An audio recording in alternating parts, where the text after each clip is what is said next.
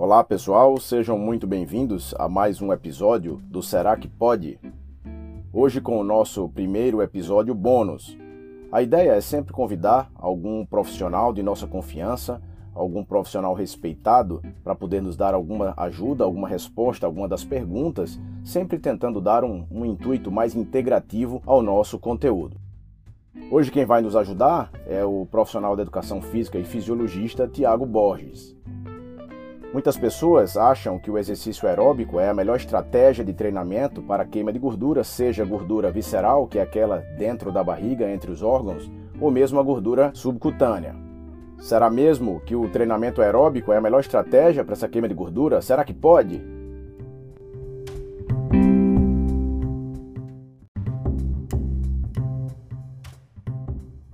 Olá, meu nome é Tiago Borges, sou profissional da educação física.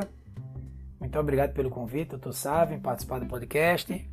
Espero contribuir com algumas informações em relação ao tema.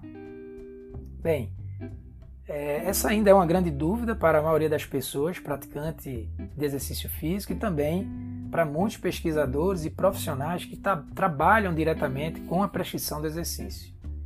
Há muito tempo atrás, acreditava-se que apenas os exercícios aeróbicos de longa duração, ou seja, aqueles de caráter cíclicos e ininterruptos, como corridas, natação, aulas de ginásticas aeróbicas em academias, eram os únicos capazes de metabolizar os componentes de gordura corporal de uma forma mais eficaz quando comparado com outros tipos de treinamento.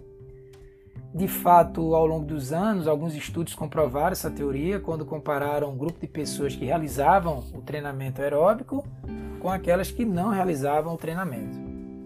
Dessa forma, esse modelo de treinamento se perpetuou ao longo dos anos e ainda é muito utilizado nos dias de hoje para fins de emagrecimento, tanto é, do ponto de vista estético quanto do ponto de vista de saúde.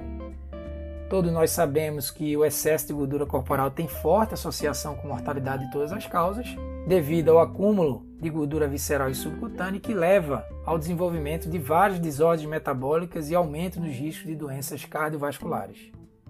Dentre as estratégias de tratamento para essa doença, o exercício físico ele tem um papel importantíssimo, tem um papel chave no processo de redução dos componentes de gordura corporal.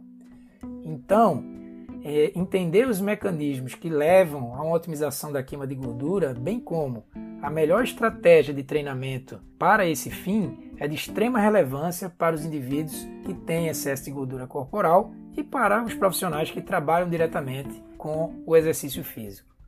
Recentemente, várias revisões temáticas e meta-análises, que são estudos que buscam analisar as melhores evidências científicas sobre determinado assunto, elas têm demonstrado que o treinamento intervalado de alta intensidade, ou seja, aquele treinamento acima de 90% da capacidade máxima de oxigênio ou da frequência cardíaca de pico do sujeito, combinados com os exercícios de força de levantamento de peso, tem se mostrado uma estratégia muito mais interessante e eficaz para potencializar a redução da gordura corporal.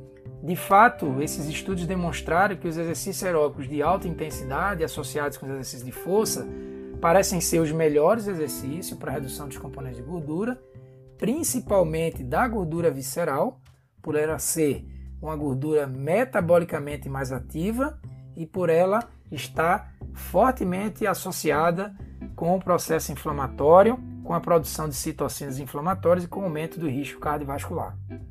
No entanto, é, para finalizar, existem alguns aspectos que precisam ser levados em consideração. Por exemplo, é, o nível de treinamento do sujeito, a individualidade biológica desse indivíduo, o estado de saúde mental e emocional para essa prática mais intensa de treino, algumas limitações osteomioarticulares, doenças cardiovasculares e metabólicas graves que possam é, levar a risco de morte desse paciente Adaptações psicológicas para esforços vigorosos também é extremamente importante. E ter uma supervisão de um profissional de educação física capacitado, ok? Para um melhor controle do volume e intensidade do exercício. Então, resumindo, o exercício de longa duração, ele não é a estratégia mais eficaz para a redução dos componentes de gordura atualmente. Agradeço o convite e fico à disposição para explicações futuras. Forte abraço.